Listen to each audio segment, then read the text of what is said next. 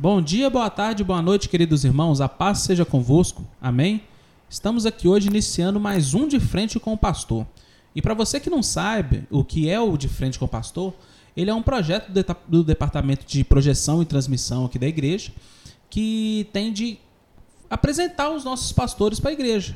Então, o objetivo é fazer uma breve entrevista e, e, a gente descobrir junto aqui como que foi a história do pastor, o que que ele fazia antes da conversão, história de infância, se ele cresceu no lar cristão, etc. Tá bom? E o nosso convidado de hoje, ele é o pastor Paulinho. Manda um abraço aí, pastor Paulinho, pessoal. Bom dia, pessoal. Boa tarde, boa noite para você que está nos escutando aí. É, Pedrão, tamo junto. É uma honra estar aqui com vocês hoje. Tenho certeza que vai ser um tempo muito produtivo aí.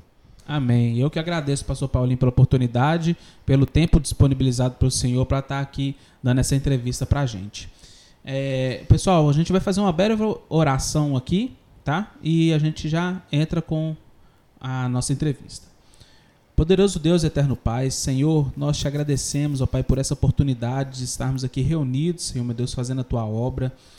Deus, que através dessas entrevistas, ó Pai, as pessoas possam conhecer mais os pastores que estão à frente da nossa igreja e que eles possam ter, Senhor meu Deus, a vida impactada através do testemunho de cada um que vai estar aqui, Senhor meu Deus. Agradeço desde já pela vida do pastor Paulinho, abençoa a vida dele, que ele disponibilizou o tempo, Senhor meu Deus, para estar aqui, a, estar aqui a, conosco. E muito obrigado por essa oportunidade, Senhor. Amém. Pastor Paulo Emanuel Campos Gomes, 33 anos, casado, pai de dois filhos, né? Bernardo e Manu. E pastor auxiliar e líder do louvor do IEQ Jardim Industrial, líder na parte instrumental, não é mesmo? Isso. Então vamos lá, pastor Paulinho. Me conta como que foi a ideia de você virar pastor. Você é, é, é, cresceu num lar cristão? Como que foi a sua infância? Me conta da, da sua infância. Pedrão, então, a minha infância foi uma infância meio é, conturbada, aconteceu algumas coisas que eu vejo que tudo foi permissão de Deus, mas é, eu nasci em um, lar, em um lar cristão, minha mãe sempre foi pastora, né? Foi pastora até através do pastor Antônio Genaro.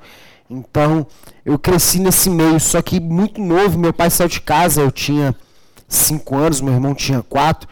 E mesmo eu nascendo em um lar cristão, isso, isso chocou muito nessa parte da minha infância. Mesmo a gente sendo uma família cristã, minha mãe já pastoreando, já está na direção da igreja, mas algumas coisas é, fugiram um pouco do foco, do propósito, né, do, da, daquele lar cristão, da, da, da, da, da, da questão de, de, de ter do, dois pastores dentro de casa, de ter uma mãe é, e ver meu pai sair de casa tão cedo. Então, para mim foi uma infância assim meio, meio, puxada, mas graças a Deus a gente nasceu um berço evangélico, minha mãe já pastora, então eu já cresci meio que vendo essas coisas assim acontecendo, esse lado né, do, da igreja em si, que lá na frente nós vamos ver que isso aí já contribuiu muito para minha convenção e hoje para minha para mim ter chegado a ser pastor hoje, né? Entendi. E Quantas pessoas que eram dentro de casa? Era vocês? Você tem quantos irmãos? São é, eu e o meu irmão André, né? Era quatro pessoas. Lembrando que minha mãe já tinha um terceiro irmão que era o Léo, né? Só que o Léo saiu de casa muito cedo para estudar música. Foi onde a minha a minha tia chamou ele para para estar tá, para tá estudando música. Eu, eu e meu irmão era muito pequeno, né? Lá então nós éramos éramos quatro pessoas porque nessa época meu meu outro irmão já estava morando aqui já no no Barreiro já. Entendi. E então era você, sua mãe, o, o um, um, do seu, um do seu irmão já tinha saído de casa. Isso, e o André, no caso, que morava comigo lá. Tá, e seu pai saiu quando você estava com volta de isso, anos. Isso, aí. Tá. E, e como é que foi a jornada mesmo na adolescência? Você continuou seguindo o caminho da, da, da, da igreja mesmo? Ou você, o senhor saiu, o senhor desviou? O senhor foi seguindo outra, outras coisas? Chegou a seguir alguma outra religião, alguma coisa assim do tipo? Não. Continuei na igreja. Eu fui ter um outro lado aí, mas já foi na, na, na, na saindo da minha adolescência, né? Sempre na igreja. Mesmo meu pai saindo de casa, a gente acabou que viu que a gente tinha que tomar uma decisão melhor. Mas minha mãe sempre colocando a gente na, na, à luz da palavra, né, na igreja. Aí eu lembro que a gente foi crescendo na igreja, ajudando ela, já vendo esse lado da igreja, querendo ou não, como filho de pastor, então sempre estava envolvido no altar ali de alguma forma ou outra. Tanto que eu comecei a tocar muito novo, já comecei a fazer louvor na igreja, comecei a fazer louvor na igreja antes da minha adolescência já, já estava lá em cima já fazendo louvor, então já cresci na igreja fazendo louvor já. Top. E você tinha contato com seu pai? Vocês tinham contato com ele? Tivemos contato com ele até os, os nove anos de idade. A gente tinha um contato ou outro. Que aí mais pra frente vou te explicar um pouquinho aí. Foi o tempo que meu pai meio que sumiu aí. Depois eu fui, fui ver eu já estava jovem, já prestes a casar já. Ah, entendi. Então vamos lá. É, você disse que começou a tocar instrumentos já antes da adolescência, né? Qual que foi o primeiro que você se, se interessou assim a começar a, a, trabalhar com ele? O violão. Embora o primeiro instrumento que eu, que eu cheguei a tocar na igreja mesmo foi bateria, mas o primeiro instrumento que eu peguei gosto foi o violão. Eu lembro que eu estava na igreja e eu tinha é, uma mania que eu peguei uma vassoura, uma vassoura velha, eu tirei os pelos da vassoura e cortei a, o braço da, da, da vassoura no tamanho do violãozinho. E lá embaixo, lá onde ficava os pelinhos da vassoura, dava a impressão que era o lugar de tocar. Uhum. E eu ia para igreja com aquele pedacinho de madeirinha que era o violão, e eu ficava vendo o pessoal do louvor tocar. E eu ficava fazendo no, no, no, no braço da vassoura ali as cordas. E quando eu chegava em casa, eu ficava brincando, tocando e cantando as músicas. Até que eu lembro que um dia, com 7 para 8 anos de idade, eu pedi um violão pro meu irmão, meu irmão já era músico na época, já estava tocando. E ele me deu um violão muito baratinho, na época era um tonante, um violãozinho ruim, duro com as cordas. Eu lembro que quando ele chegou com esse violão, ele me deu o violão um dia, e eu ia pra igreja tocando. No outro dia, ele comentou comigo e gostou do presente. Eu gostei. Falei, não, eu aprendi uma música aqui, vou te mandar ela. E eu lembro que eu toquei a música, eu lembro que até hoje era aquela música os que confiam no Senhor são como os montes de Sião. Aí ele falou comigo assim, oh, mas como é que você aprendeu? Aí eu falava, porque eu ficava vendo o Nilton, que era na época o rapaz que tocava na igreja, eu ficava, eu ficava vendo o Nilton tocar, eu ia fazendo no braço, na, da vassoura, no meu braço, chegava em casa eu fazia a mesma coisa no violão. Então, assim, acho que era um dom de Deus. Então, eu ganhei o violão com uma semana eu já estava tocando pelo menos duas, três músicas da igreja já no violão já. É dom mesmo, porque eu falar com você é difícil. Eu já tentei umas três, quatro vezes aí e aprender a tocar essas coisas é, é dom de Deus. E, é dom. E, então você já foi, já foi apaixonado desde pequeno, né? Sim. Já foi envolvido por aquilo ali. Aí você, você ingressou no louvor pequeno assim, já tocando violão ou cantando? Tocando violão. Aí eu já. Acaba que eu cantava um tiquinho, mas mais tocando violão, porque eu, nessa época que eu, que eu já estava em, ingressando louvor, eu já ingressei numa igreja muito grande, sabe, uhum. com as coisas caminhando muito, que era até uma quadrangular lá de Betinho, do, do bairro PTB, que na época era o pastor Daniel Itaboraí, já fazia as marchas para Jesus em Betim, já era, é, já era uma igreja que tinha assim a questão da, do departamento da música formado. Então comecei no violão e algo interessante, Pedrão, falando até dessa época, porque nessa época tinha muito aquela questão assim, você despertava pelo louvor, você era acompanhado, Sim. você participava de alguns cultos, por exemplo. Eu comecei a tocar violão, mas no culto de sexta-feira, que era três horas da tarde, que ia no máximo quatro pessoas na igreja. Ah, entendi. Era uma. Teve era todo uma, um processo para entrar. Isso, não chegava e já tocava, não. É, você já não chegava tocando no culto de Santa Ceia. Isso, não. Era mais, era, era mais difícil as coisas. Entendi. Mas assim, isso você tinha mais ou menos uns 10 anos, 12 anos? Uns 9, uns de 8 para 9 anos. Você tá doido. De 8 para 9 é anos. É chamado demais. É, de 8 para 9 anos eu lembro que eu já tocava,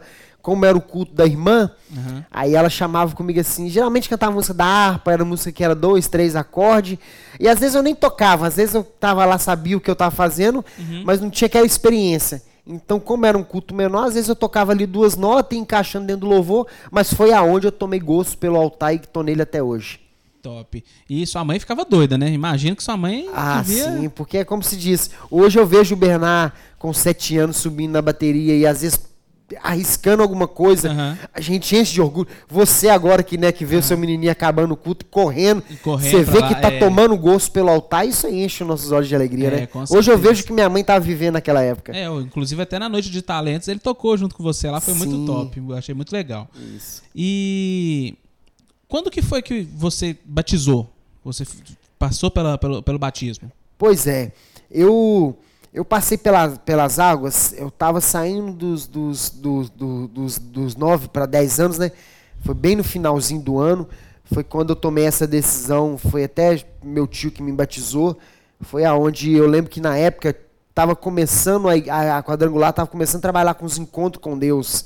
Aí tinha um encontro Kids, né? Que, que agora voltou novamente o encontro. Sim. Mas naquela época era o G12, era um encontro um pouco diferente, mas era um encontro. E eu lembro que quando eu fui no encontro Kids. Era aquele de cara, jejum de palavras? Isso, Ah, que, era, entendi. que era um trem doido. Você já entrava dentro do ônibus, fechava as cortinas do ônibus. Aham. Era um trem meio macabro. Tacava, né? tacava o terror, não É, sei. e eu lembro que quando eu fui nesse encontro, é, enco- chamava Encontrão Kids, né? Até pela aqui, pela IEQ Jardim Industrial, eu lembro que eu tive uma experiência com Deus muito forte lá no encontro, sabe? Aquela questão de uma adolescente, parece que você ter certeza do que você queria, Sim. da queimada dentro de você. Então eu lembro que eu já saí do encontro, falei com meu tio, tio, eu quero batizar. Ele falou, ó, isso é muito novo, isso é uma decisão que você tem que ter, ter certeza do que, você, do que você quer. Aí eu falei com ele, ah, tio, eu quero isso pra minha vida. E eu lembro que ele me batizou, então ele me batizou, eu tava, eu tava saindo dos 10 anos. Como se diz, foi de 9 para 10 anos, mas nesse, nesse ano aí dos 10 aí, eu tomei essa decisão e passei pelas águas e, e foi algo tão forte que depois disso eu sofri um, um- balanço, mas eu até vejo que eu saí disso por- pela, pela forma que eu batizei. Foi algo que mexeu muito comigo, sabe? Então, no caso, você não se arrepende de ter batizado tão cedo. Não, de forma nenhuma. Entendi. É, e como que foi a sua adolescência? Sua- você continuou ainda na igreja Sim. ou você chegou a sair? É, continuei na igreja, foi, igual eu te falei, foi algo muito forte. Só que nessa, nessa etapa dos 10 aos 15 anos, é, é aquela etapa que a gente começa a descobrir muita coisa, né? Você você tá na escola, mas você conhece, começa a conhecer alguns amigos mais velhos.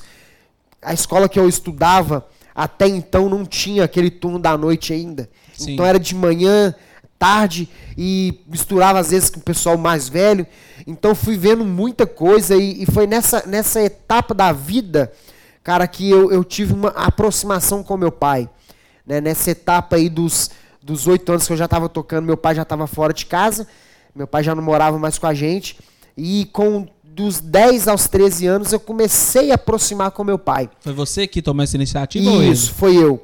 Porque meu- minha mãe sempre sempre deixou a gente muito, muito, muito, tipo assim, é, a par da situação. Minha mãe nunca culpou meu pai de ter saído de casa. Ah, seu pai tem que pagar isso, seu pai tem que fazer isso. Então a gente cresceu sem, não vou falar de sentir falta, Sim. mas eu não sentia aquela necessidade, porque minha mãe supria esse lado do meu pai dentro de casa. Entendi. Só que chegou uma etapa da minha vida, cara, que eu falei assim, cara, eu quero, eu quero conhecer meu pai, eu quero ir atrás do meu pai. Ainda E mais na adolescência, né? Ainda mais na adolescência. Você sente falta de, um- de uma figura de um homem dentro de casa, é, né? porque você está passando diversas mudanças, quer conselho, pra, às vezes para conversar com a, Isso, com a menina, alguma isso. coisa assim, você não tem nenhuma referência, você vai É, falar esse tipo de coisa com a mãe. Isso mesmo. Foi aí que pegou. Comecei a namorar, você começa a conhecer alguém aqui. E nessa etapa eu fui atrás do meu pai. Só que quando eu, quando eu cheguei até meu pai, meu pai morava em Betim, ali no, no Alvorada, né? Que era do lado do Capelinha. Só que nessa etapa, cara, meu pai já estava se envolvendo com muita coisa errada. E era uma favela. Então meu pai já estava meio que literalmente no crime, sabe? Então foi na etapa da minha vida, cara, que eu tava batizado, que eu tava firme na igreja, tava tocando na igreja. Foi, foi aquele lado que onde foi, foi me apresentado dois lados da vida, sabe? É, eu na igreja sempre muito sério, muito careta, até então nunca tinha sentido um cheiro de cigarro, nunca tinha visto uma droga de perto, nunca tinha é, visto, visto é, tráfico só na televisão. Foi aonde eu meio que comecei a, a, a envolver muito com meu pai, mas fui me envolvendo com outras coisas. Foi até a- nessa fase da vida aí, do- dos meus. Já estava beirando 13 anos, aonde eu acabei desviando um pouco da, da presença de Deus aí. É, e é engraçado, pastor Paulinho, porque, por exemplo, eu tenho visto muito, principalmente assim nessas redes sociais, tá tendo uma, eles falam trend nova, né, que mostra os os jovens tipo tirando foto, mostrando as fotos e vídeos antigos deles na igreja e depois eles desviados do mundão contando isso como vantagem. E é engraçado porque assim, na adolescência eu acredito que é o ponto mais fraco mesmo de uma pessoa que cresce na igreja. Porque ela é apresentada tanta coisa nova que às vezes ela foi é, você cresce num ambiente restritivo dentro de casa. Que não é ruim, o pai e a mãe têm que fazer isso mesmo. Só que quando você apresenta, é como se fosse a árvore do conhecimento do bem e do mal. Na hora que você vê o fruto ali que você pega e acabou. Pra, você já entra, mergulha no mundo, né? Que é difícil às vezes a, das pessoas conseguirem voltar de lá. E me conta mais um pouco como é que foi essa relação com seu pai. Ele já mexia com essas coisas antes, quando morava junto com vocês, ou não? Foi até é. Assim, é um susto para você também quando encontrou com ele e viu que ele estava nessa vida do crime. É, não foi um susto, porque meu pai, quando ele quando ele estava dentro de casa, minha mãe já era pastora da igreja, meu pai praticamente já era o obreiro da igreja, né? Meu pai nunca nunca não chegou a ser consagrado a pastor, porque meu pai tomava conta do louvor da igreja. Meu pai também tocava violão. Então, tocava e ministrava violão. Tocava até muito, toca muito bem, né? Então, eu cresci com meu pai dentro da igreja. Tanto que o fato, quando meu pai separou da minha mãe, é, foi um choque. choque, né? Uhum. Porque eu, como se diz, eu cresci com duas figuras de dois pastores dentro de casa. Então, aí, nesse tempo que meu pai sumiu, a gente achou que ele estava ainda na igreja, mas aí ele foi na época que ele desviou também, casou de novo com uma outra mulher e que hoje em dia a gente somos até muito amigos, mas na época ele, meu pai acabou desviando e foi nessa época que meu pai foi morar em uma favela e aí ele acabou se envolvendo muito, foi envolvendo muito ao ponto do meu pai entrar no crime literalmente de cabeça, sabe? Entendi. E foi nessa fase que eu, quando eu encontrei ele em Betim, a gente é, acabou se aproximando, mas eu estava naquela fase que você falou muita coisa sendo apresentada e eu praticamente eu só vi uma árvore, eu só, só tinha acesso àquele mundo ali. Só viu a árvore Aí, da vida, né? É, de repente você descobre um outro lado que a gente até conversou sobre isso recentemente na poda você vai lembrar que a gente estava comentando sobre isso e realmente eu não brinco com o mundo, cara. Eu não, eu não, eu não brinco porque só quem foi de lá uma vez você sabe do, como é voltar para lá. É, como é difícil então, como é difícil sair de lá. Então não dou bobeira. Infelizmente, ser um, um adolescente, ser só na igreja, louvor da igreja, é, todo, todo dia curso, a mãe toda hora igreja, orando, pastoreando. De repente você vê um outro lado, cara, meus olhos deslumbrou e foi nessa fase aí que eu desviei.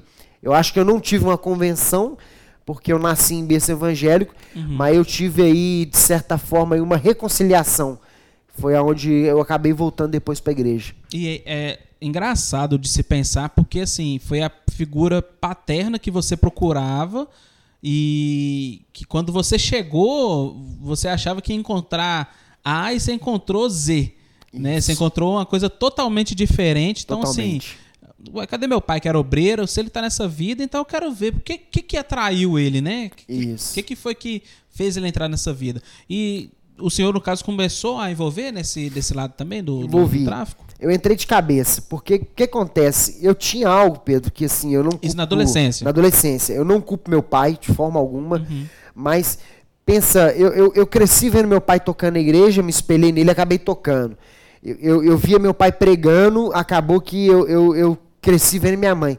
Aí, de repente, você encontra seu pai vivendo um outro lado da vida e eu, eu, adolescente, eu tinha muito aquilo assim, peraí, se meu pai toca na igreja, meu pai é pastor, meu pai faz, então não tem nada de errado. Sim. Não tem nada errado Eu vou nisso. seguir os passos do meu pai. Vou seguir os passos do meu pai. Uhum. Foi aonde eu comecei meio que se envolver, vendo algumas festas acontecendo.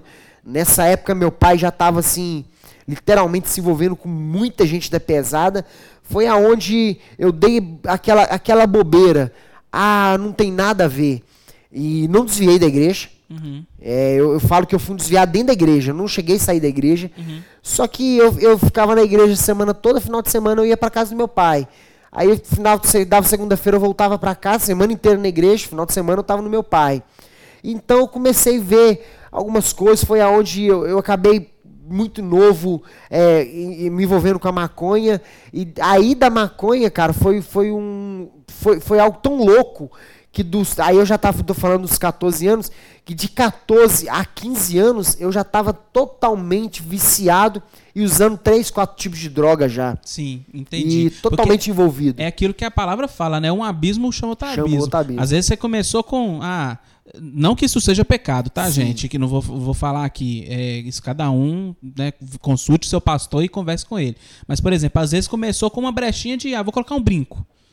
Né? Vou, vou furar a orelha aqui porque eu achei legal, meu pai tem e tal. Ah, vou usar uma roupa mais mais maneira, vou fazer isso, vou fazendo aquilo. Aí você vai abrindo uma brechinha, outra brechinha, que às vezes você não tem é, estrutura para poder lidar com aquilo, né? Igual o Paulo fala ali na, é, na, na, palavra, quando os irmãos vêm perguntar se é, é, escândalo os outros comerem a carne consagrada, e ele fala que cada um, né? É, o que simplificando aqui, ele fala, ó, cada um cuida do seu às vezes não tinha aquela estrutura, quando você começou, entrou um pouquinho assim, você já foi de cabeça, né? Já arrastou de é, cabeça. Literalmente. E eu fui tão de cabeça, Pedrão, que com, com meus 15 anos de idade eu já estava usando, já usando droga pesado, já estava literalmente assim, já com, com respeito. Não sei se pode se chamar dessa forma, mas com respeito na favela, ao ponto do, dos caras falar, não, esse é o filho do Paulo de eu estar tá num beco e eu já estar tá me envolvendo com o cara da pesada, de eu já estar, tá, tipo assim, andando dentro do carro com, com, com tipo, bandido da, da vila. Uhum. E foi aonde, nessa, nessa etapa, você começa a criar o poder que o diabo te dá. Então já tinha muito moral na favela, já estava participando de alguns roubos pequenos. Foi nessa época aí que eu já estava literalmente é, totalmente desviado e fazendo muita coisa errada. E algo sim que estranho que depois eu vou entrar nessa parte. Mas mesmo eu, eu envolvido com tráfico usando droga estando do lado do meu pai eu nunca deixei transparecer para meu pai que eu estava totalmente ruim e nem para minha mãe que eu estava desviado. Eu estava literalmente cego mas final de semana eu tava com a minha mãe na igreja, eu tava lá na uhum. semana, eu tava do lado dela, e usando, e meu pai pensando, não, isso é só um momento, daqui a pouco é para, porque ele tá na igreja.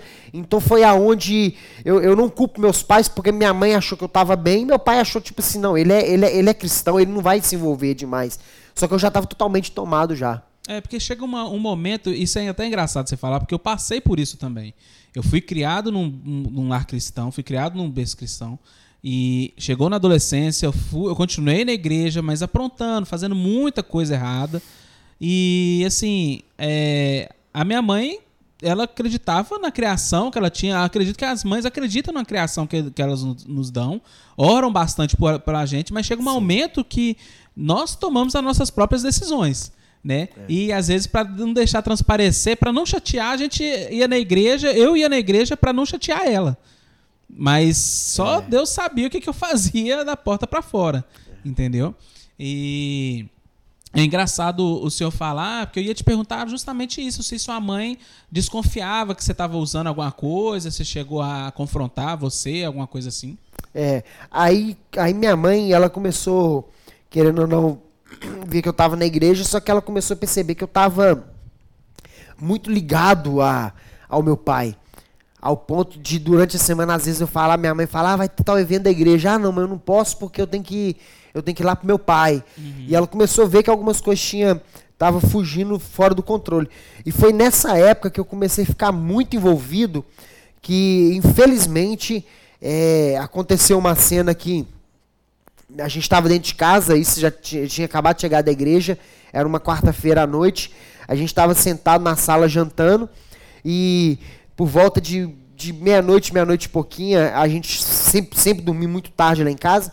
É, minha mãe conversando com como é que estavam as coisas. Eu lembro que a gente acabou dormindo na sala, todo mundo na sala. Minha mãe tinha muito mania, tem mania de colocar um colchão na sala. Sim. E a gente fica todo mundo deitado em cima. Até hoje é, é a farra da família deitar nesse colchão e ficar todo mundo conversando. Uhum. Aí era por volta mais ou menos de duas, duas horas e meia. É, o, o portão da minha casa bate. Eu escutei alguém batendo no portão muito forte e assustado sair lá para fora para ver. Quando cheguei lá fora era a polícia. Porque tinha feito uma denúncia é, que de, de, de uma arma e tal e tal e foram atrás de mim. Aí foi logo nessa época que a minha mãe, como se diz, mãe sempre sabe, uhum. mas mãe não quer aceitar que que está acontecendo, que é aquele negócio, não, Deus vai salvar meu filho, isso é só um momento, vai passar.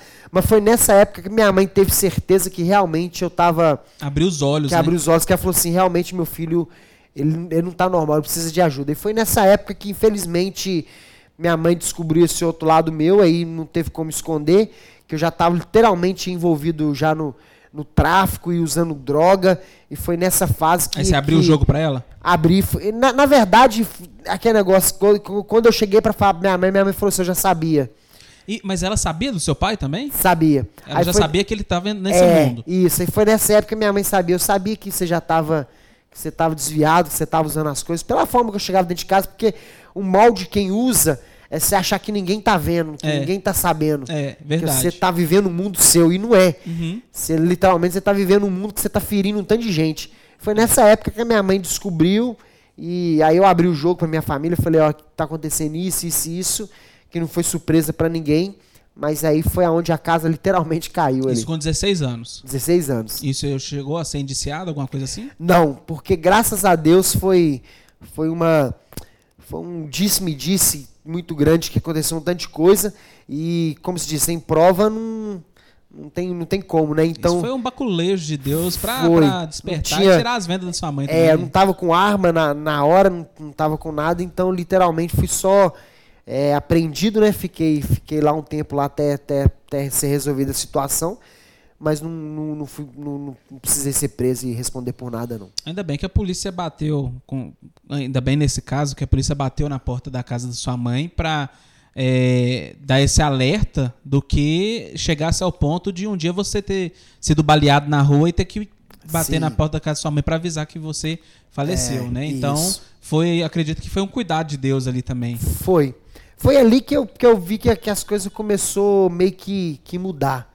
Sabe? Foi ali que eu comecei a ver que algumas coisas tava, já tava tinha tomado uma proporção muito grande e foi aonde daí eu fiquei mais alguns anos ainda, mas daí eu vi que Deus começou a gerar algo dentro de mim que eu tava entendendo que ali estava acontecendo alguma coisa espiritual já. E o interessante, pastor Paulinho, de se observar é que é, você não tinha saído da igreja. Né? O diabo ele te- conseguiu te aprisionar dentro da igreja e, e- e lá fora, no mundo, né? Que acontece muito também hoje em dia. Às vezes a pessoa.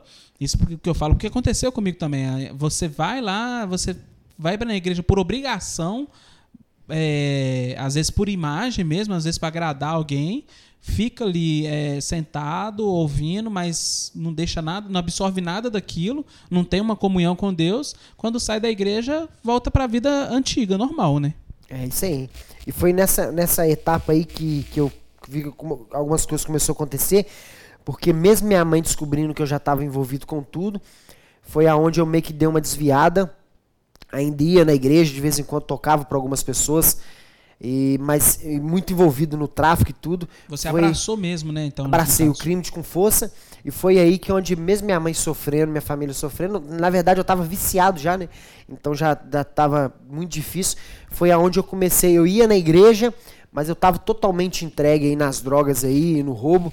Foi aonde nessa fase da minha vida aí que eu fiz muita minha família sofrer, mas o fato ainda de eu ter um temor no Senhor ainda, mesmo eu aprontando tudo, na hora que a onda baixava, sabe, eu, eu sentia mal com isso. Em ver minha mãe vazio, fazer um né? vazio. É, foi é o que aonde. acontecia comigo também. É, tanto que quando aconteceu esse negócio comigo da polícia, eu vi que ali eu comecei.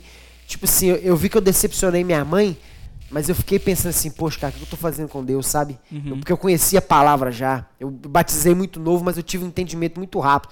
Foi aonde eu comecei a bugar, minha cabeça começou a ficar doida, mas mesmo assim eu fiquei um tempo ainda é, fora da igreja ainda. E seu pai, quando ficou sabendo dessa situação e ele percebeu o quão é, fundo você estava nessa, nessa Sim. vida? percebeu, mas meu pai ficou numa situação chata que hoje eu sou pai, eu entendo ele. Antes eu não entendia, mas porque meu pai pensa, meu pai saiu de casa muito cedo, então meu pai perdeu A moral. a moral Uhum. pra ele, né? Porque eu nunca deixei de respeitar ele. E ele, por mais que ele sabia, tipo assim, como que ele ia chegar pra sentar pra me dar uma lição de moral? Se ele tava fazendo. Se ele tá fazendo, se eu entrei porque eu via ele fazendo. Então meu pai entrou numa situação que meu pai, ele, ele fala isso comigo muito, ele fala assim, eu cheguei numa situação que eu ficava parado e pensava assim, cara, tem que acontecer alguma coisa. Porque se ele seguir o mesmo caminho meu, eles vão matar ele. Ou ele vai matar muita gente. Então assim, meu pai ficou naquela situação assim, o que que eu faço? O que, que que eu faço? Pra onde eu vou? E foi logo nessa fase aí que ele acabou sendo preso. Seu pai. é, ele acabou sendo preso. E nessa etapa que ele foi preso, eu tinha a opção ou de assumir tudo e afundar de cabeça ou voltar. E foi no momento que eu acabei voltando, porque, tipo assim, pô, tirar meu parar de dentro é só um milagre. Foi um- Milagre é só Jesus que faz. E foi, assim, um ponto decisivo, né? Porque se você Foi. tivesse assumido as coisas dele, com certeza Ah, você. estaria morto. É, não estaria aqui hoje. É, estaria morto sem dúvida, porque o crime, como se diz, ele não, ele não te dá tempo, né? Aí foi nessa, nessa fase que eu comecei, mesmo indo usando muita droga, fazendo tudo, eu comecei a frequentar muito, a- a ir muito na igreja. Sabe, tipo assim, eu ia A mesma igreja que quarta, sua mãe? Isso, toda quarta, domingo eu tava lá e sempre falando com Deus, pô, Deus, salva meu pai, sabe, é, tem um encontro com meu pai, sendo que quem precisava desse encontro era eu, né? E sempre orando pro meu pai para Deus abençoar. Meu pai acabou que ele precisou ficar um, um bom, um bom tempo preso, mas nesse tempo aí foi aonde começou a acontecer algumas coisas. Ainda eu comecei a ficar muito envolvido. Mas- comecei. Mas peraí, é, nessa época que você estava na igreja, você estava envolvido com as drogas, mas já tinha desvinculado do tráfico ou não? Não, Ainda estava com o tráfico ainda ainda. tava. Uhum. Aí foi aonde eu comecei. Porque era era esse que era o ponto da. da- o tráfico acabava sendo o ponto de acesso para as drogas, né? Isso. Acaba, isso aí, acaba sendo o ponto de acesso. E foi aonde eu comecei, a- nessa época eu aprofundei muito, porque com meu pai preso, eu comecei meio que ter um, um- acesso que meu pai não deixava eu ter. Hum, Então, tipo entendi. assim, você não, tinha eu- conexões que. É, eu faço, agora não, agora quem fazia era eu. Foi aonde eu comecei a vender arma, aí comecei meio que a entrar de cabeça demais. Aí foi aonde chegou um certo ponto que eu falei assim, não, ou agora eu paro ou eu morro. Aí foi aonde meu pai acabou saindo, acabou indo pra fora do país, foi aonde aí Deus fez um reboliço todo aí e as coisas acabou voltando normal. É, mas é, no caso, então, por exemplo, é, o, o seu pai ele saiu da prisão e já foi para já, já, saiu para o exterior, já foi para outro Isso, país. Já foi embora. E você tomou a decisão nesse meio tempo, você tomou a decisão de ficar firme na igreja. Com- me conta mais, como que foi essa decisão? Pois é. Aí, cara, que foi, a- foi uma doideira. Porque quando meu pai saiu, meu pai ainda saiu, ficou um tempo na- lá na favela. Só que quando meu pai saiu, meu pai estava preso. Então eles, foi, eles foram presos por um crime muito, muito, muito forte. Entendi. Então, assim, eu não vou falar sobre isso, Sim. questão de Uhum. ética, mas nessa época ficou um trem muito doido, porque, tipo assim, se meu pai ficasse, eles iam matar meu pai, ou meu pai ia ter que eh, tomar muita decisão. Foi aonde meu pai falou assim: eu preciso sair de cena. Meu pai foi embora, porque tinha que ir embora, não, te- não teve escolha. Sim. Nesse tempo que meu pai foi embora, meu pai ficou um- bons anos longe. E sem, a gente sem acesso a ele. Foi nessa época que eu falei assim, cara, eu não posso ficar em Betim, porque se eu ficar em Betim também, É porque você pra era mim, avisado. tá ruim. Eu era avisado, eu era Você filho do, do, Você era filho do cara, se PC, quisessem, é, Paulo. atingir ele, era só chegar em você. Isso, é isso aí. Então foi aonde eu falei assim, cara, meu pai eles chamavam meu pai de PC, né? Eu falei assim, se eu ficar lá, eles vão me matar, porque embora nesse crime meu pai não tinha muita coisa a ver, Uhum. mas estava envolvido, pra muita gente ele era responsável. Entendi. Então eh, tinha um outro lado, tinha uma outra gangue do outro lado. Foi nesse meio tempo que não foi por esse motivo, mas minha mãe acabou mudando de Betim pra cá. Foi aonde eu acabei ficando aqui, falei, não, tem que dar um tempo em Betim. E nesse meio tempo aqui eu comecei a tocar para um, algumas pessoas, comecei a me envolver dentro da igreja. Aí acabei tendo um- uma experiência com Deus muito forte num culto, que eu, eu até conto isso na minha pregação, que foi aonde eu comecei. Naquele dia eu falei assim, cara, eu preciso voltar. E você Foi- já tava, tava usando droga ainda? Tava usando droga. Mas sem vínculo com o tráfico sem vínculo agora. com tráfico. Mas tava usando droga. Nesse dia eu cheguei na igreja muito doido, que eu passei a noite toda numa festa.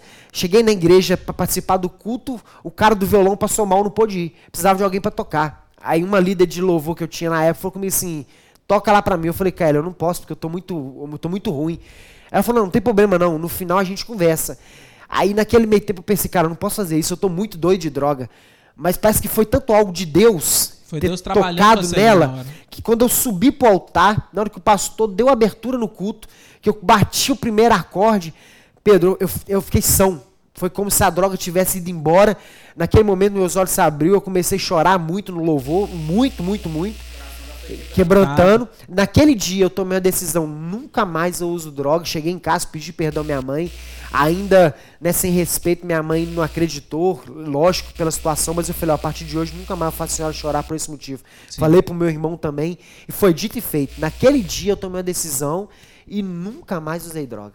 É, top demais, hein? É. Tremendo. Eu imagino a, a, a sensação, né, de você ter chegado ali e ter voltado à sua infância, voltado ao primeiro amor, né? Eu acredito que quando você pegou o violão e começou a tocar, Deus tocou aquele, te lembrou a, ao primeiro amor que você teve quando você, é, você, quando você tocou a primeira vez na igreja é, também, né? Tudo. Foi tão forte, Pedrão, que quando eu voltei de cabeça, aí eu voltei com tudo.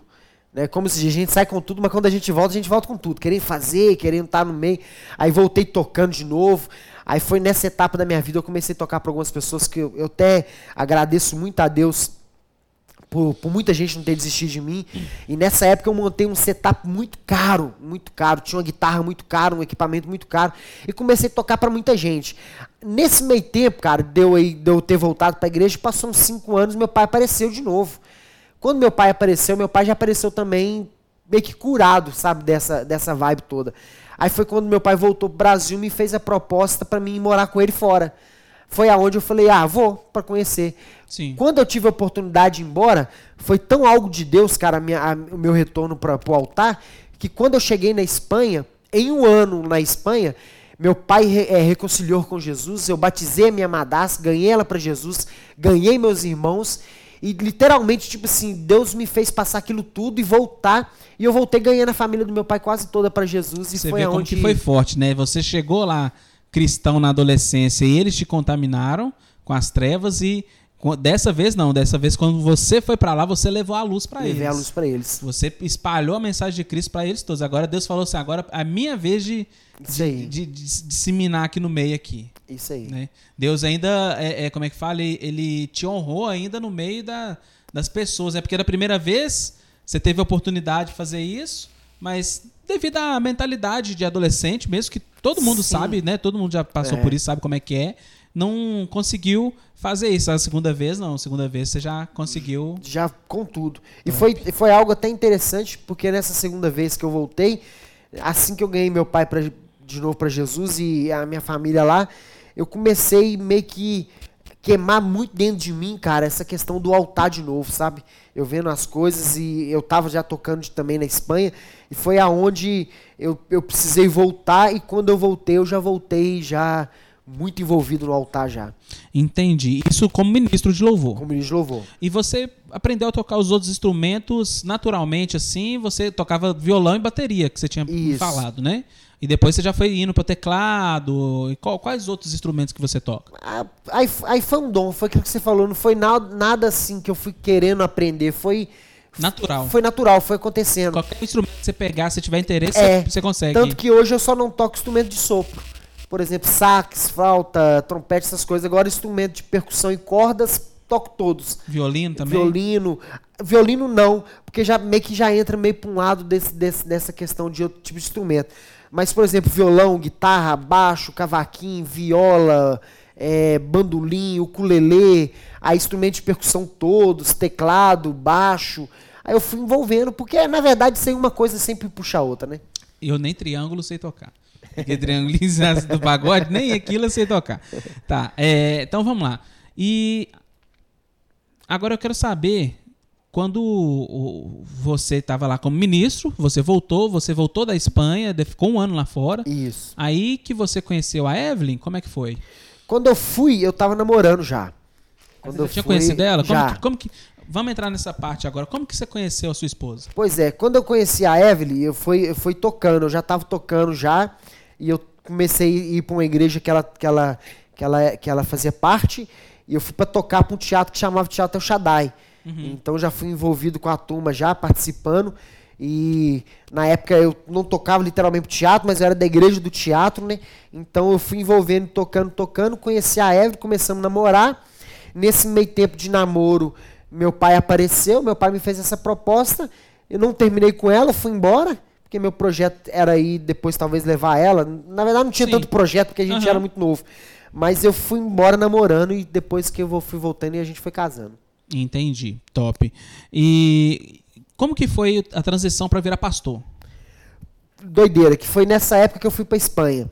Porque quando eu fui para Espanha, eu tava tocando na igreja e tava firme aqui na igreja. Só que quando eu cheguei na Espanha, eu cheguei com uma, oportun, com uma oportunidade muito grande. Eu pensei assim, cara, eu tô fora do país, então vou trabalhar. Sim. Vou fazer meu pé de meia. Uhum. Né? De certa forma. Aproveitar que é vou ganhar em euro ali. Pensa, né? vou, vou, vou ganhar em euro, vou trabalhar e vou ganhar dinheiro.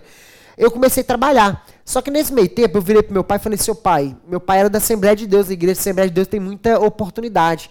Aí eu falei com meu pai, pai, não, não, não, fala que eu sou músico, não, não fala que eu sou, sou assim, não, porque senão daqui a pouco eu estou envolvido na igreja, daqui a pouco eu não trabalho, não faço nada. Porque eu sabia que meu, que meu lugar era o altar. Vai ocupar meu tempo todo Vai aqui. ocupar meu tempo todo. Uhum. E nesse meio tempo, cara, aconteceu um negócio comigo muito doido, Pedro. Que existe uma cantora gospel que chama Chile Cavalhais. Uhum. E ela é muito antiga, canta aí no Pentecostal, já tinha escutado muita música dela aqui. Em 2000, no, no meio de 2010, eu descobri que ela ia estar na Espanha, num evento que tinha lá. E esse evento era muito grande lá na Espanha, como se fosse uma feira da paz lá da Espanha, e ela foi. E eu fui nesse show. Quando eu cheguei nesse show, tinha muita gente, muita gente mesmo, uma multidão de pessoas. E eu lembro que ela começou a ministrar, e ela foi ministrando, e ela falou assim: ó, Deus mandou falar algo para alguém aqui nessa noite. Só que tinha muita gente, cara, muita gente no lugar. E eu lembro que a palavra dela foi assim: olha, é, Deus conhece os nossos planos. Nós sonhamos, mas quem realiza é Deus. Aí ela foi, falou assim, claramente, ela falou assim: tem, tem, Deus manda dizer para um jovem aqui que embora você saiu do seu país com um projeto, Deus te trouxe aqui com um propósito. E ela virou desse jeito assim: você acha que você veio aqui para ganhar dinheiro, mas Deus te trouxe aqui para ganhar almas. Só que, tipo assim, ela não deu nome, ela não falou para ninguém. Sim, uh -huh. Mas naquele momento, já viu quando você sente, você fala assim, Deus me achou aqui. É, testificou, bateu. Deus né? me achou aqui. Porque foi a conversa que eu tive com meu pai. Uhum. Nesse, nesse meio tempo, cara, né, no mesmo mês, eu fui na igreja e eu recebi uma oportunidade. Aí eu comecei a ajudar no culto de jovens, fui ajudando, ajudando, ajudando. Aí até que um dia virou para mim e falou assim: você podia é, trazer a palavra hoje no culto de jovens. Uhum. Isso lá na Espanha? Na Espanha. Eu uhum. já era da igreja, já, já tinha dado algumas palavras aqui no Brasil, mas não era pastor. Foi aonde eu dei a minha primeira palavra lá, como se diz, dei o meu primeiro esboço, minha primeira pregação. Ali, cara, eu comecei a receber muita oportunidade. Ah, você podia trazer uma palavra no domingo. Aí eu comecei a trabalhar numa rádio lá e eu, você podia trazer a palavra na rádio. Na hora que eu fui ver, eu estava pregando. Foi aí que Deus começou a queimar dentro do meu coração, mas ainda não saí da Espanha como pastor, não. Entendi. Mas já começou a queimar no seu coração esse ministério de pastoreado. Sim. Entendi. Aí você voltou de lá e você veio para quadrangular da é, é, igreja quadrangular aqui no Brasil, direto? Sim. Aí eu cheguei, lembro que eu cheguei no no, na sexta de viagem, no domingo meu irmão me chamou para pregar na igreja, na quadrangular do Vila Pinho, onde ele é pastor até hoje. Ah, porque ele já era pastor. Ele já era pastor. Uhum. E quando eu voltei, eu já voltei, por exemplo, cheguei na sexta, passei o sábado com a família, no domingo eu preguei. No domingo, quando eu preguei na segunda-feira, ele falou comigo assim: pô, você podia fazer o ITQ.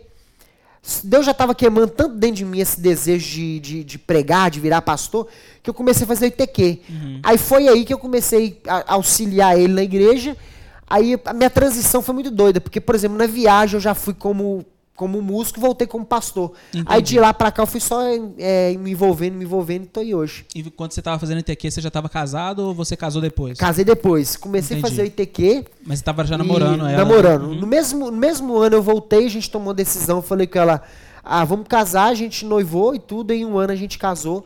Foi, logo na minha transição de ITQ e tudo. Mesmo eu fazendo ITQ, ainda não tinha virado pastor. Top. Mas eu já era auxiliar. Uhum. Né? Na, aí eu já era auxiliar do meu irmão, ajudava ele a pregar e fazendo o ITQ. Aí daí foi um processo até eu chegar aqui no Jardim Foi um processo Industrial. natural, né? Um processo natural.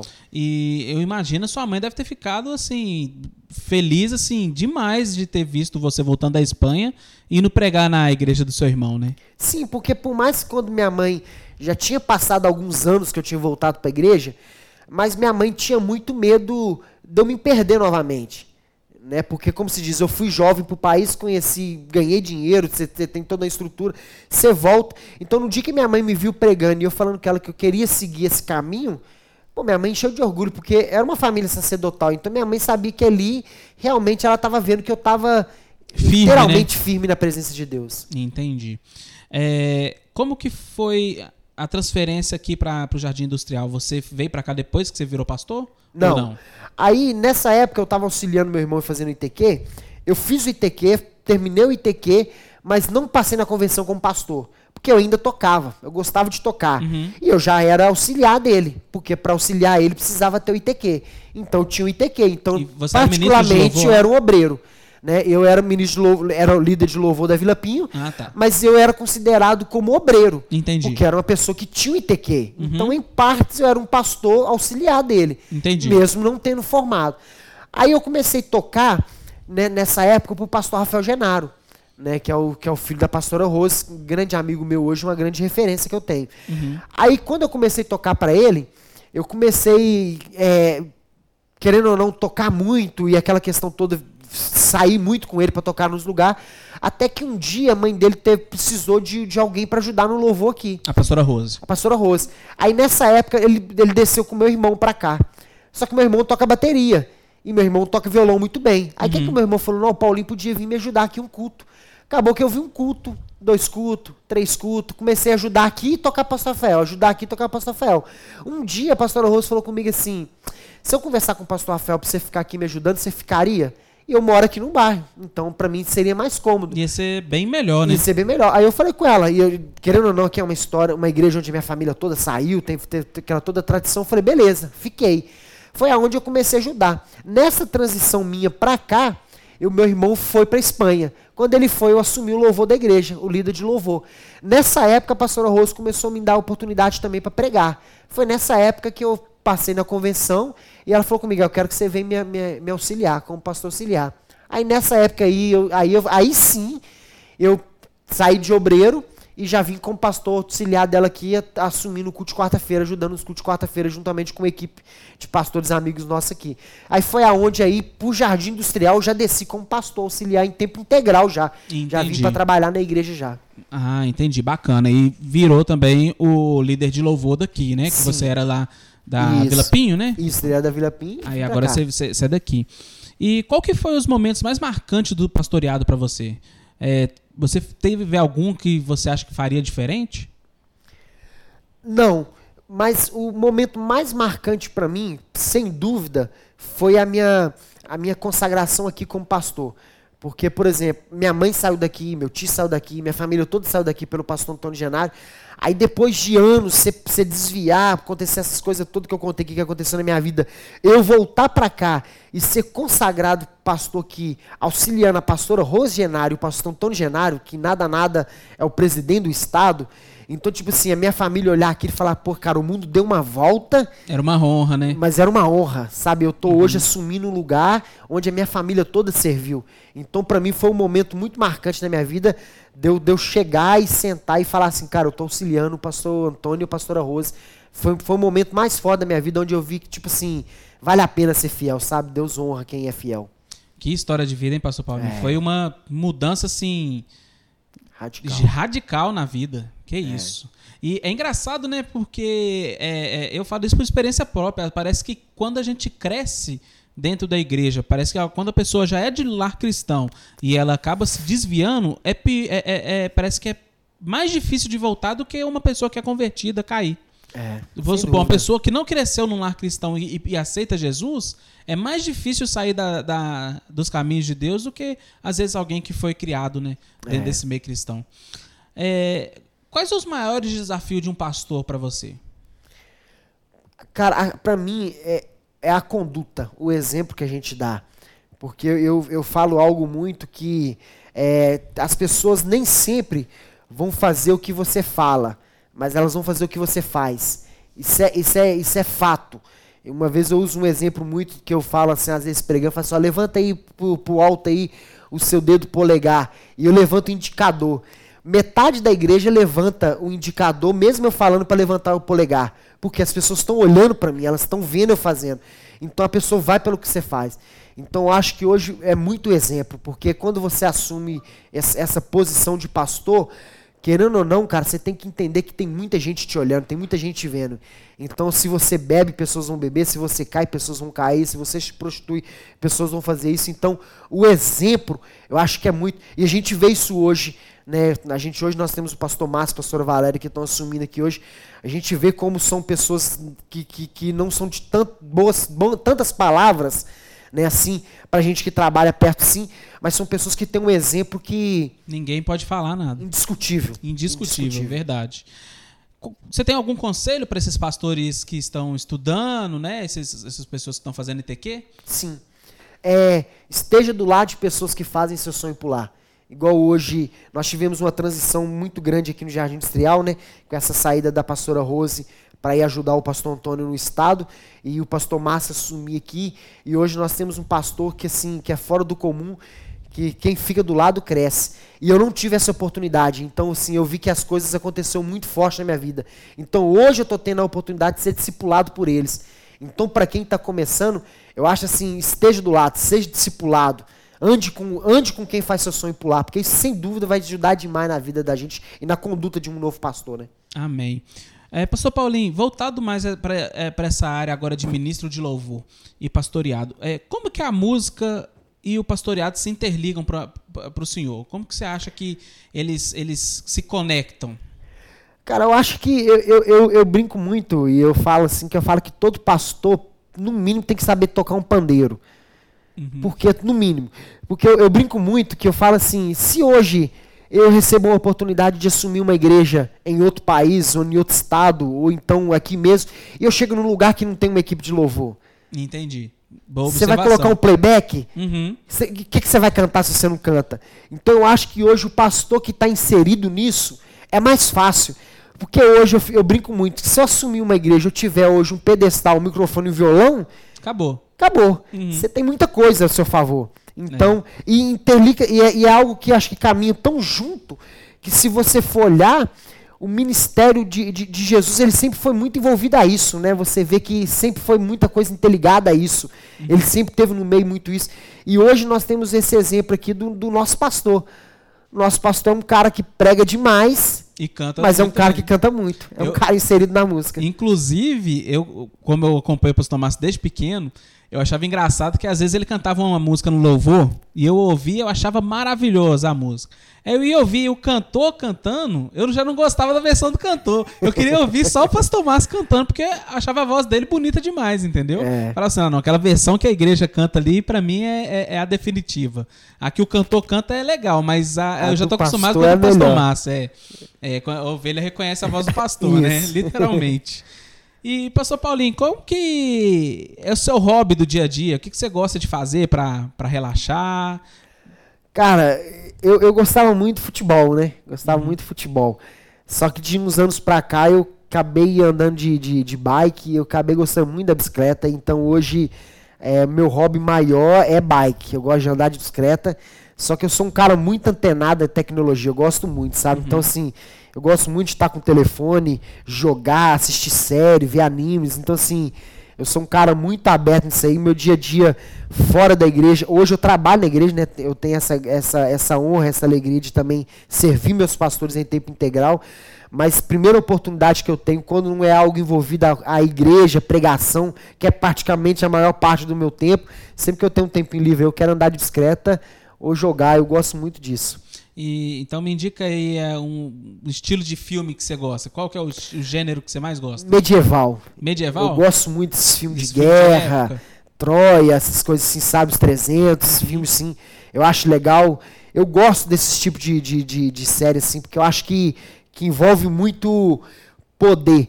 E você vê que nem sempre é arma, é, é o que a pessoa tem na mão. Às vezes é muito mais do, do poder de guerra da pessoa. Então eu gosto muito desse tipo de filme assim. Entendi. Bacana demais. É... Sua comida preferida? Cara, muito simples. Eu sou meio chato com comida. É. Então, sim, para mim o prato excelente. Arroz, feijão, batata frita, e um ovo e um anguzinho. Ah, um ovo? Um ovo. Não é nem um bife, não? Nem um bife. Se tiver, eu sou muito simples com comida. Ah, entendi. Top. O que, o que você espera do futuro da igreja? Você deseja ser enviado também para alguma? Sim de, desejo, isso é um, é, um, é um projeto que eu tenho. Eu acho que todo auxiliar ele tem que ter esse desejo. Porque, como se diz, a Bíblia mesmo fala isso, que o bom discípulo ele sempre supera o seu líder. Eu estou sendo treinado para algo, então eu preciso lá na frente exercer isso e honrar os meus pastores com isso. Eu acho assim, eu como pastor hoje, eu penso que eu, tenho que gerar discípulos. E amanhã eu tenho que ver meu discípulo seguindo meu caminho melhor do que eu. Essa é a gratidão. Jesus deixou isso como palavra, ele disse: se vocês me, é, me seguir e levar a sério, vocês vão fazer obras maiores do que a que eu fiz. Ou seja, Jesus deixou um caminho seguinte: eu fiz, se você levar a sério, você vai fazer melhor, porque você aprendeu de certa forma. É. Então eu vejo dessa forma. E é como Jesus falava para Pedro, né? Pedro, se tu me amas, é, é, cuide das minhas ovelhas, né? Paciente minhas ovelhas, né? E pastor Paulinho, como eu também tinha te perguntado, uh, o que o senhor espera do futuro da nossa igreja? Cara, uma igreja com, com, com mais amor, sabe? Você vê que, que as últimas mensagens que o nosso pastor tem pregado, a nossa pastora tem pregado, eles têm levado muito por esse lado, né? A pastora Valéria trouxe uma última mensagem aí que ela falou muito sobre é, os ídolos escondidos, né? Então, eu acho que, tipo assim, eu acho que falta mais uma igreja que ama mais, uma igreja menos religiosa e uma igreja com mais amor, sabe? Porque eu acho que nós estamos vivendo esses últimos dias aí, o que vai prevalecer é o amor que a gente tem para as pessoas. Então, acho que o que eu espero é uma igreja que, que, que, ame mais. Quando eu falo amor, eu falo é mais é no sentido de pessoas se amarem mais, sentir comunhão. a dor do outro, mais comunhão, que eu acho que é o que vai manter a, nossa, a igreja de pé nesses últimos dias é o amor. Comunhão e empatia, né? Com, Isso, com o, com o próximo. É verdade. É, pastor Paulinho, na última vez que teve o de frente com o pastor, eu pedi para o pastor Márcio fazer uma pergunta para o próximo convidado. É, então vou colocar para o senhor ouvir e logo em seguida o senhor responde para mim. Uma pergunta. Tá aí. É, bom. Eu acredito que não sei quem é que vai ser o próximo pastor ou pastora, mas é, eu quero neste momento dizer que o que esse pastor pensa a respeito né, do seu chamado, ok? Do seu chamado. O que esse pastor, o que essa pastora né, tem a dizer a respeito do seu chamado. Que eu acho que é, o, é o, é o fundamental, né? Porque quando a gente descobre o propósito do chamado, a gente sabe, né, de fato, aonde nós vamos chegar. Tá certo? Tá certo, top. E aí, pastor Paulinho? Cara, dentro da, dessa pergunta aí, é até honrado de ter sido eu que vou responder essa pergunta do nosso pastor aí. Eu acho que eu aprendi algo sobre o meu chamado e eu carrego isso comigo, que é o seguinte, meu chamado ele é maior do que a minha dor. Então, o que eu espero Forte. é o seguinte, eu não eu sabe, eu espero que meu chamado seja maior do que tudo isso, que eu não venha me perder por causa de uma tristeza, por causa de uma pandemia, por causa do medo, por causa de uma frustração, porque falaram ou não falaram. Não, que o que o meu chamado ele venha a ser sempre maior, sabe? Que quando a gente entende que o nosso chamado é maior que a nossa dor, cara, nós entendemos que nós estamos em algo que eu não tenho direito de olhar para trás. Então é sempre seguir para frente e esperar o melhor de Deus aí. Top demais, pastor Paulinho. Pastor Paulinho, agora é sua vez. Faça uma pergunta para o próximo pastor, convidado ou pastora. Fica à vontade. Pedrão, é, vou dentro dessa linha que o pastor está falando e eu não sei também se vai ser um pastor ou uma pastora, mas a minha pergunta é a seguinte: o que, que esse pastor espera para a igreja nesses últimos dias? Porque nós sabemos que com essa pandemia nós estamos vivendo uma nova fase e a partir de agora eu acho que nós não vamos voltar mais o que a igreja era. A partir de agora é se adaptar no que a igreja vai ser.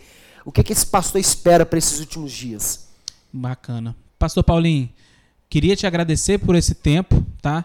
É, muito obrigado você também, ouvinte, que está ouvindo até aqui. É, muito obrigado por, pela paciência, né, de estar tá conseguindo acompanhar a gente, quase uma hora de gravação. Pastor Paulinho, te agradecer de coração, muito obrigado pelo tempo, pela disponibilidade. Eu sei que é, ser pastor é, é muito atarefado, é, o dia corrido, ainda mais trabalhando aqui no escritório da igreja tempo todo alguém chamando, tocando ali no portão, pedindo alguma coisa. E queria te agradecer de coração. Amém. Obrigado, Pedro. Tamo junto. É, parabéns pela iniciativa. Você que ficou conosco até agora e que Deus abençoe sua vida em nome de Jesus. E fique ligado aí que eu tenho certeza que as próximas entrevistas também vão ser marcantes aí. Amém. Pessoal, muito obrigado, tá? Uma bom, um bom dia, boa tarde, boa noite para todo mundo. Aguardem o próximo de frente com o pastor, que eu tenho certeza que vai vai ser uma bênção, como esse também foi. Amém? Muito obrigado, pessoal, que ouviu até aqui. Tchau, tchau.